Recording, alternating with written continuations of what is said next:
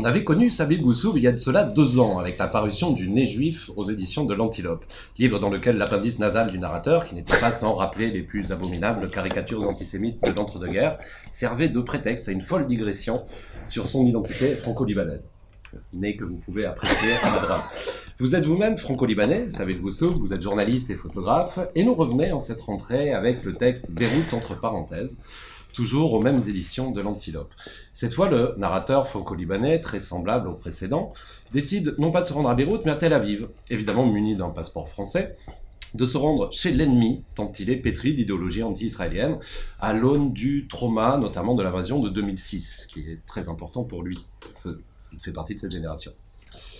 C'est un roman tripartite comprenant le temps du voyage, celui de l'interrogatoire par les services de sécurité israéliens. Euh, vous en doutez, un interrogatoire qui va être très très long. Comme celui-là d'ailleurs. Oui, comme celui-ci. Et enfin, le temps de la visite même de l'État d'Israël, État voisin depuis lequel il observera le Liban, son Liban. C'est un livre plus profond, plus mature sans doute que le précédent. Un livre toutefois toujours tendre, toujours drôle, qui, à l'image de cet interrogatoire mené par les services de sécurité israéliens, questionne beaucoup quant à la complexité euh, de l'identité libanaise contemporaine et plus globalement celle d'une jeunesse moyen-orientale. On placera d'ailleurs ce livre sous l'égide éphémère du célèbre adage Si tu comprends quelque chose à l'histoire du Liban, c'est qu'on t'a mal expliqué. Je fais Claire Chazal. Tout d'abord, euh, j'aimerais que vous nous parliez de la genèse même de cet ouvrage, de ce Beyrouth entre parenthèses. Quel besoin aviez-vous justement d'évoquer ce voyage? Pourquoi en ce temps-là, dans l'actualité immédiate du mouvement du 17 octobre au Liban, mouvement que vous avez beaucoup couvert en tant que journaliste et photographe?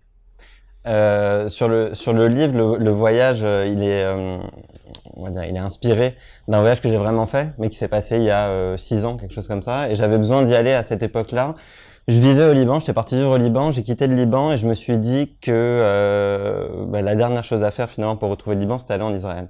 Et donc j'y suis allé malgré les interdits et euh, petit à petit j'ai ressenti le besoin d'écrire cette histoire pour, euh, je crois, affirmer un point, affirmer un point moi en tant que Libanais.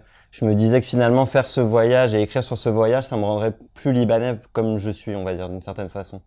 Et sur le 17 octobre, oui, c'est un truc que j'ai dit euh, dans un entretien où je disais que justement au début j'avais peur de publier ce livre. Et d'ailleurs au retour de la Révolution, j'avais dit à mes éditeurs on ne le publie plus. On s'était engueulé, etc. Et finalement, j'ai réalisé qu'avec la Révolution du 17 octobre, euh, il y a une sorte de parole qui s'est libérée et que finalement, je pense qu'on peut dire ce qu'on veut maintenant au Liban. On n'a plus peur de dire des choses qu'on avait peur de dire avant cette, euh, cette révolte. Et on rappelle qu'il est interdit aux citoyens libanais de se rendre en Israël. Oui. Euh, dès le temps du voyage à Tel Aviv, ce temps passé dans l'avion, votre narrateur pressent qu'il n'est pas un Français comme les autres, malgré, malgré son passeport. Ce pressentiment se vérifie lorsqu'il est soumis à l'interrogatoire des services de sécurité israéliens.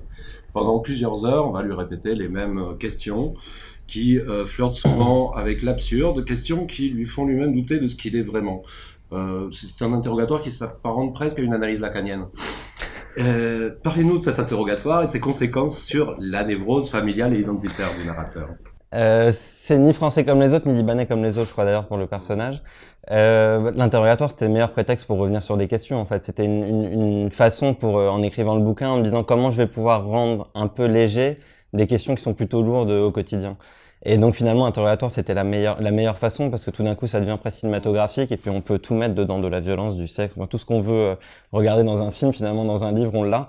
Et c'était une façon de traiter ce sujet de manière un peu légère sachant que euh, c'est inspiré de trucs qui me sont quand même arrivés, qui étaient moins légers à vivre euh, dans, la vraie vie. Mais disons que pour écrire dessus, je pouvais pas venir. Euh... Quoique si j'ai écrit une première version très sérieuse, très premier degré, très tragique, et euh, je me rappelle avoir fait lire à ma copine qui m'a dit mais qu'est-ce qui te prend là, qu'est-ce que tu racontes? Enfin c'est pas possible, tu peux pas raconter des choses aussi sérieuses comme ça. Et finalement l'humour c'était une façon de le raconter et finalement de traiter et de la famille, sujet qui vous est cher, euh, cher David, euh, et euh, question des origines, la question des interdits. C'était la meilleure façon de, je pense, euh, à ce moment-là de le raconter. Donc plus tard, passé euh, cet interrogatoire, votre narrateur arrive quand même à passer cette frontière et se retrouve en Israël chez une amie à lui, Rose, qui ouvre une galerie d'art avec son compagnon Yadan, refusnik de, de son état. S'ensuit une exploration de Tel Aviv, euh, une incursion à Jérusalem et surtout une, très belle scène où euh, votre narrateur, encore plus étranger que d'habitude au monde qui l'entoure, fait la rencontre d'un certain Asaf, juif irakien, au café Feyrouz, café bien nommé pour la peine. Euh, Assaf Jifiraka va lui parler en arabe, et là c'est le déclic, c'est le déclencheur d'un moment, à mon sens, très fort du livre. Euh, en cela qu'il incarne, si ce n'est une fraternité, une sorte de communauté de la, la jeunesse moyenne-orientale, avec tout ce que ça implique de fatalisme. Vous avez cette très belle phrase, on rit en réalisant que l'avenir est aux mains des traîtres. Est-ce que vous pouvez nous parler de cette scène, de cette rencontre qui, je pense, s'est réellement produite, et de ce qu'elle implique dans le texte?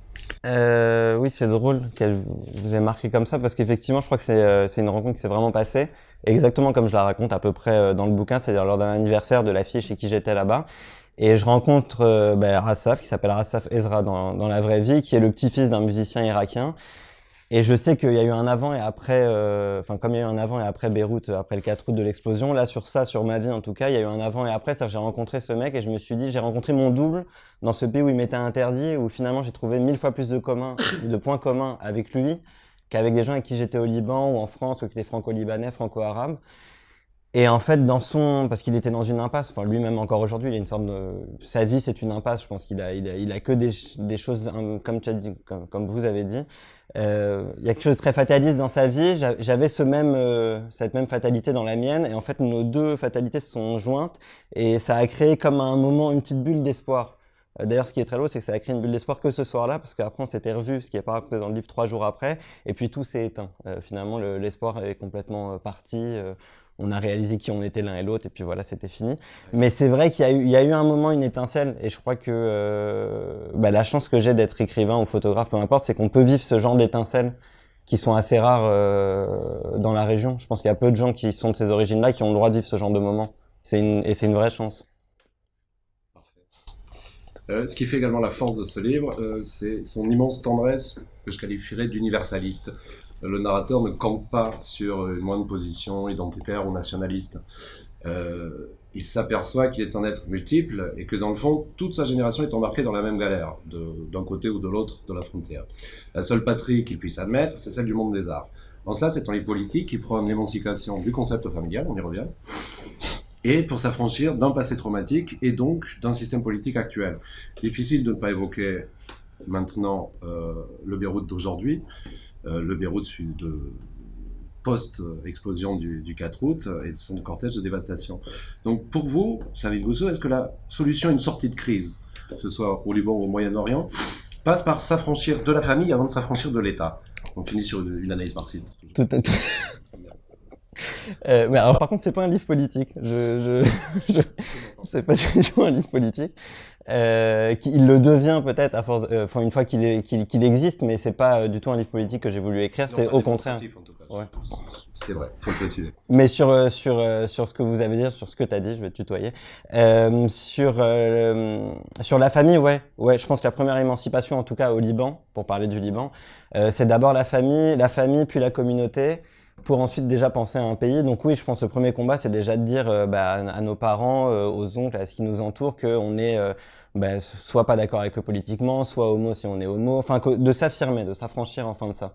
Et ça, c'est le plus gros des combats, et je sais pas si bah, l'explosion du 4 août va aider à ça. En tout cas, il y a quelque chose qui s'est un peu libéré sur les générations. Mais le travail est très très long. Euh, là, c'est quelque chose de qu'on nous a transmis et transmis, qui est passé de génération en génération. Et même moi, qui suis né à l'extérieur, euh, qui ai vécu quand même une grande partie de ma vie en France, etc., me libérer de ça, euh, bah, j'en suis pas encore libéré aujourd'hui, tout simplement. Oh, ça prendra encore 15, 20 ans. 30, 30 40, 50. en tout cas, grand merci, Sabine Goussou. On est toujours ravis de retrouver vos héros complètement névrosés et fatalistes. Euh, J'aimerais vous qualifier du plus grand écrivain ashkénaze d'origine en ce moment. Merci. Merci, Dave.